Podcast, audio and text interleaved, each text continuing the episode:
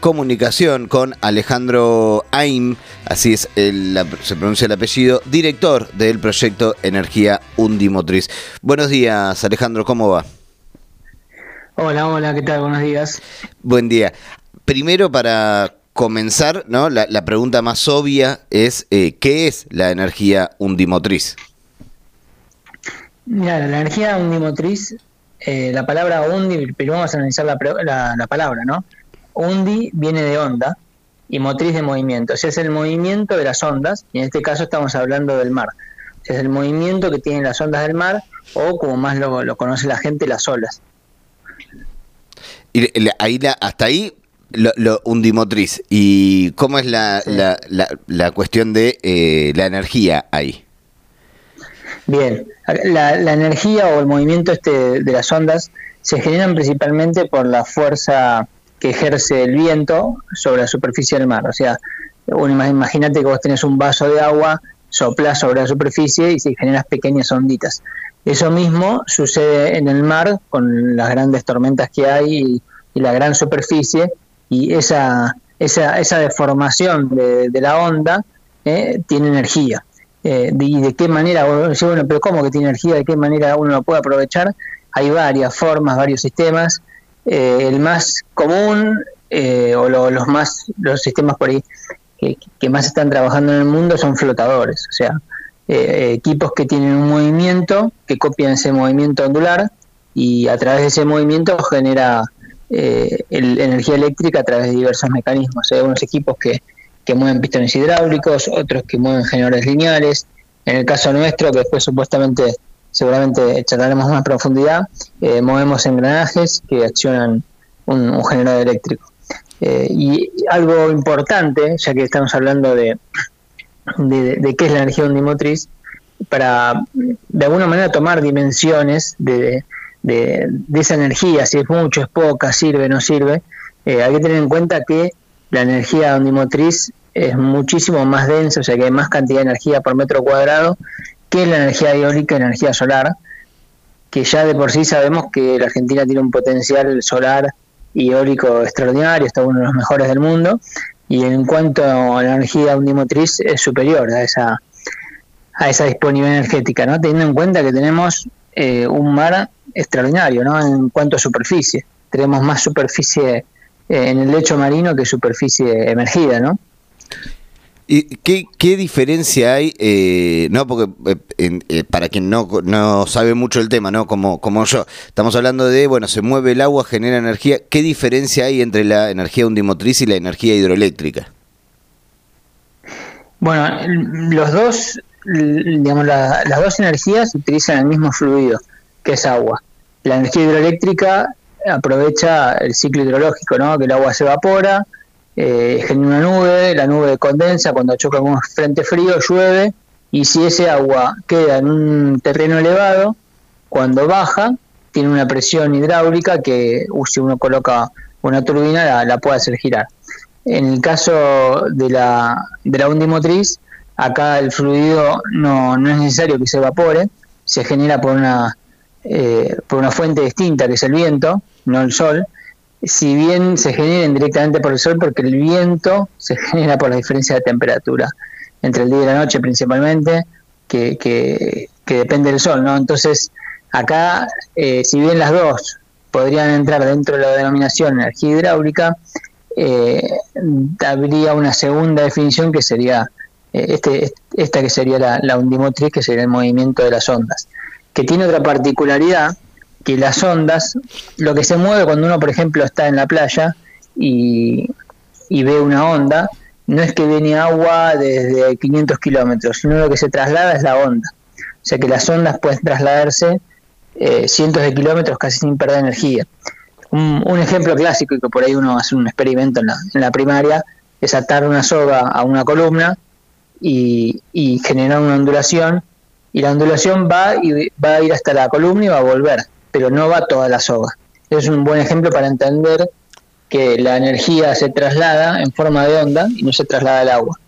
Que tiene otra ventaja más, que si bien dependemos del viento para su generación, no dependemos del viento para la existencia de energía en, un lugar determinado, porque eh, no sé, todos los que están escuchando acá en la audiencia, supongo en algún momento habrán tenido la oportunidad de, ir a la playa en, en, la costa atlántica y es raro no ver olas. O sea que por ahí no hay viento, pero sí tenemos energía. Hay, decías, ¿no? De el potencial que tiene eh, el mar eh, acá en, nuestras costas. Eh, ¿Se está implementando en alguna parte del país la energía undimotriz?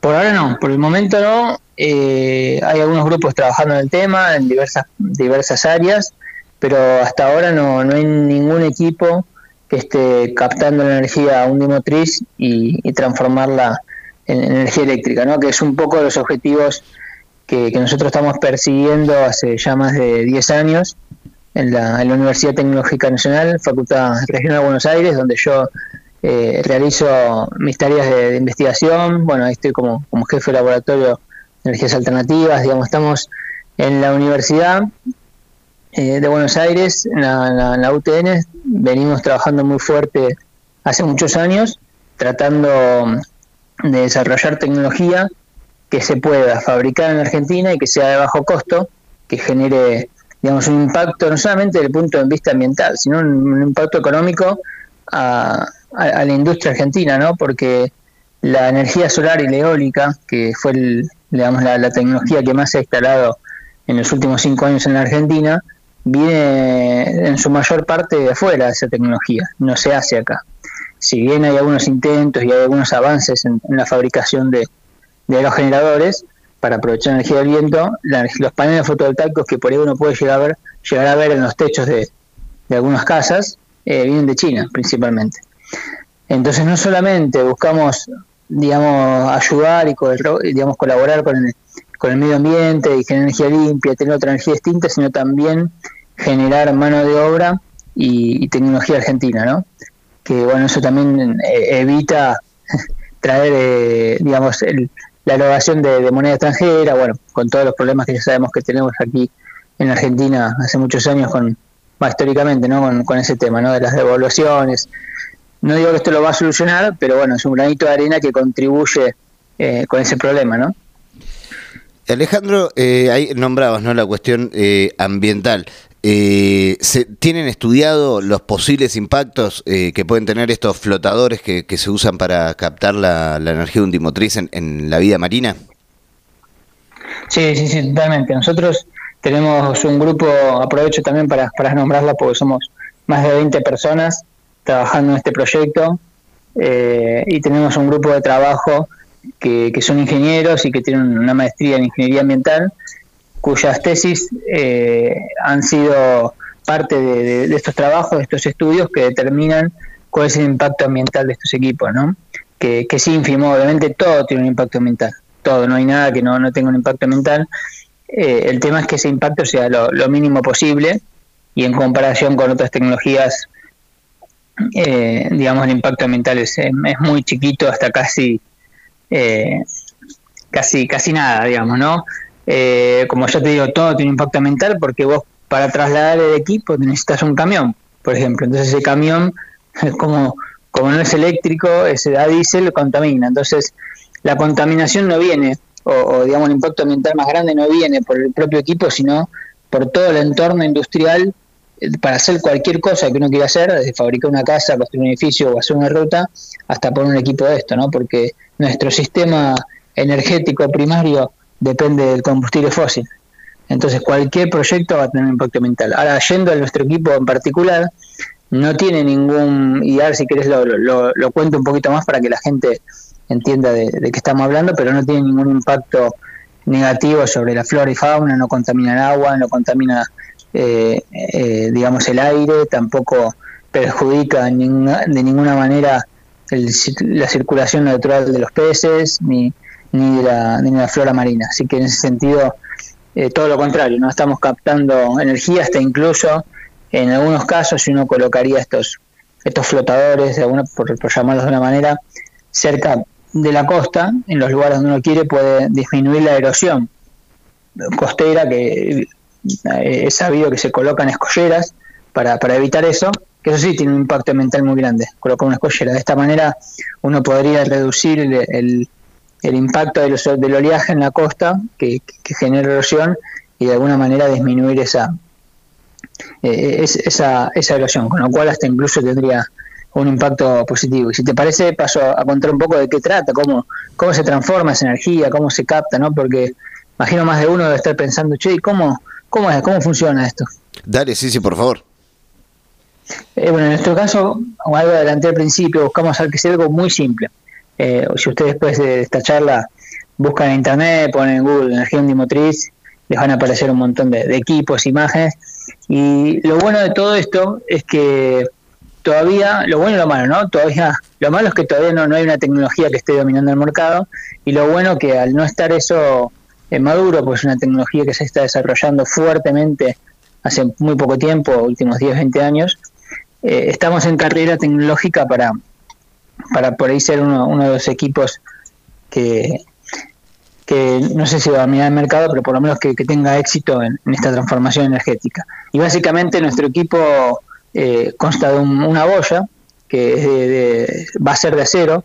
Eh, ese acero, esa boya va a ser hueca, por lo tanto va a tener un peso considerable. Estamos hablando en total entre, entre el brazo y, la boya casi de 10 toneladas. Entonces son 10 toneladas que, suben, suben y bajan. Si están ahí, ahí en la audiencia escuchando internet, eh, la radio por internet o con internet a mano y quieren poner ahora un dimotriz eh, Argentina o UTN, les va a aparecer una imagen de, de nuestro equipo, donde ese el flotar se va a desplazar en forma vertical y cuando la ola se va, va a descender.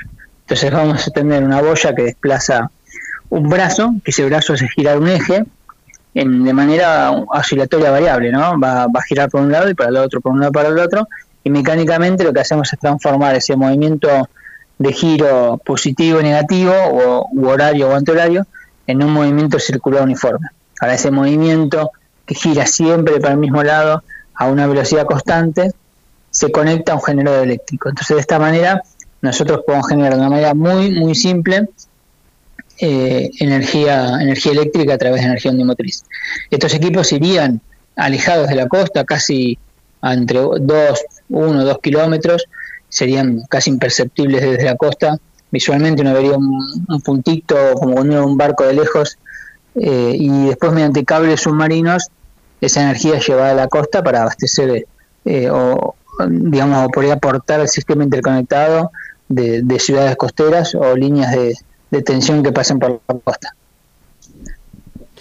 Alejandro, eh, nos, obviamente nos, nos quedan muchísimas más preguntas por la, por la novedad también del tema y las posibilidades eh, de, para seguir discutiendo, pero por el momento, por cuestiones de tiempo, llegamos hasta acá. Una, una, una sola más que estaba ahí mientras eh, googleaba lo de la boya y demás. Eh, preguntar si existe la, la coordinación eh, con respecto a lo que es el remar, esto de la Red Iberoamericana de Energías de Mar, si hay, hay una coordinación en, en, el, en el uso de estas tecnologías. Sí, sí, es una red que se creó hace dos años aproximadamente. Y sí, ahora me justo corto con vos y en un ratito tengo, tengo una reunión eh, virtual donde estamos en contacto investigadores de, de toda Iberoamérica colaborando entre nosotros para, para bueno, tratar de, achicar los plazos de, implementación y que podamos tener eh, en el menor corto eh, en el tiempo posible eh, energía undimotriz para, para poder abastecernos. Así que sí, por suerte es una red que está financiada por, por CITED. así que sí, sí, evidentemente es un, un, proyecto general, ¿no? A nivel mundial muy ambicioso y bueno, requiere de que todos los actores que, estamos en, este tema eh, trabajemos en conjunto. Te agradecemos la comunicación, Alejandro, y bueno, seguramente volveremos a comunicarnos para profundizar algunos, eh, algunas cuestiones y otros debates a, través de, a partir de esta eh, energía undimotriz. Bueno, muchas gracias y bueno, saludos a toda la audiencia.